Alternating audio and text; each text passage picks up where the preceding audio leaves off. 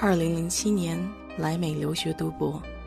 和众多留学生一样，过着毕业、工作、生活的平凡日子，也遇到过挫折，也遇到过欣喜，也茫然，也愤愤，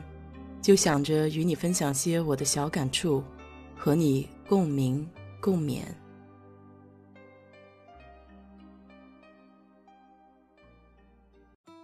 嗨，你好，我是 DJ 水色淡子。我一直对一件事情特别的深恶痛绝，那就是拐卖妇女儿童。像电影《亲爱的》和《盲山》，都真切的描绘了这件事情给当事人带来的巨大伤害。我小学的时候，跟我同一个小学五年级的一个女生，就因为跟父母赌气，然后离家出走。在南京火车站附近的时候被人家拐走了，大约是我上初中的时候吧，这个女生才被找到，也不过十七八岁的年纪，头发已经花白，而且是两个孩子的母亲了。这样的一件事情就改变了她一生的轨迹。今天呢，我就跟你聊一聊，在美国是怎么解决拐卖儿童这件事情的。二零一一年的时候，美国司法部统计数据显示。每年将近有八十万名十八岁以下的青少年和儿童失踪或被绑架，平均每天就能接获两千多宗个案。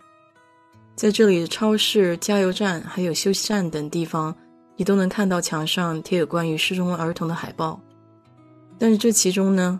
大约百分之九十多的孩子都可以活着被找回来。这里呢，就不得不提及三个名字：艾坦、亚当和安博。一九七九年五月二十五日，六岁的纽约小男孩艾坦第一次独自穿过两个街区去搭乘校车。在这短短的上学路上，艾坦失踪了。他咧嘴开心大笑的照片被登上了《纽约时报》广场的广告牌和牛奶盒上。整个国家都在寻找艾坦，但最后还是没有能找回来。对于整整一代美国人而言，那个戴着棒球帽、同志笑容是如此令人痛彻心扉。一九八三年，里根总统宣布艾坦失踪的五月二十五日为国家失踪儿童日，美国社会开始真正的重视失踪儿童问题了，并且开启了为期十年的牛奶盒寻人活动。一九八一年七月二十七日下午，佛罗里达六岁的亚当听从妈妈的安排。在百货商场里看几个孩子打电子游戏，但七分钟后，当亚当的母亲赶来接他的时候，游戏机前却空无一人了。两周以后，渔民在一百二十英里外的灌溉区内打捞上来了亚当的尸体。亚当的父母对媒体讲述，警方是非常的不靠谱，因为当天在亚当失踪的时候，母亲就已经报了警，但警方却没有及时响应。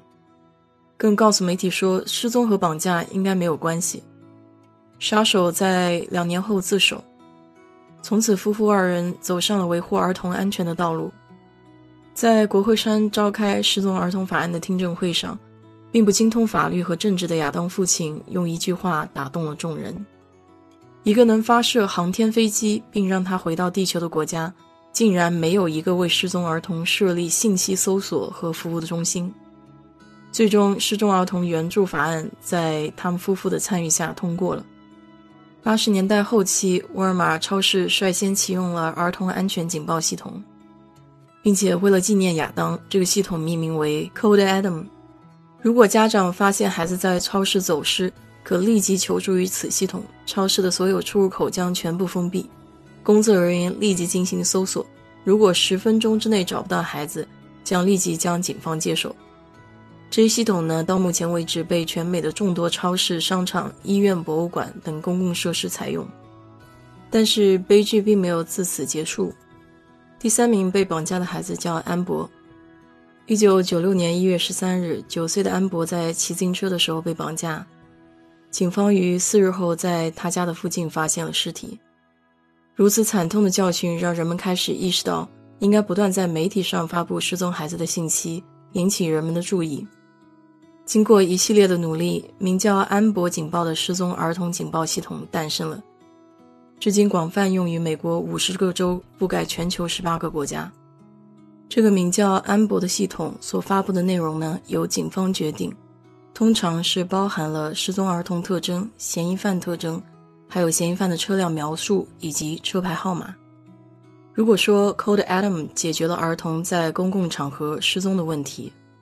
那么安博系统则是真正将民众的力量加入了进来。可以这么说，爱谈亚当和安博的三个孩子用自己的生命塑造了美国失踪儿童的干预系统。亚当的爸爸曾经说过一句话：“记住，你的参与能改变一切。”其实，想要从根本上去杜绝或者降低这种事情发生的风险，除了国家应该出台相对应的法制措施，社会、媒体、民众给予帮助，而更重要的一点，其实是应该加强对孩子的安全教育。这里呢，也并不是单单指小孩子，像在美国留学的这些留学生，更是要懂得自我保护。你需要对自己所居住的州和城市，还有自己所在学校的附近，这些地区的安全结构，你都要有所了解。中国目前在这方面的话，发展还属于起步阶段。现在科技如此的发达，我希望能通过先进的手段，帮助更多的家庭团圆。好了，今天就给你聊到这儿吧。如果你对这个话题比较感兴趣的话，欢迎在我的评论区留言，谢谢。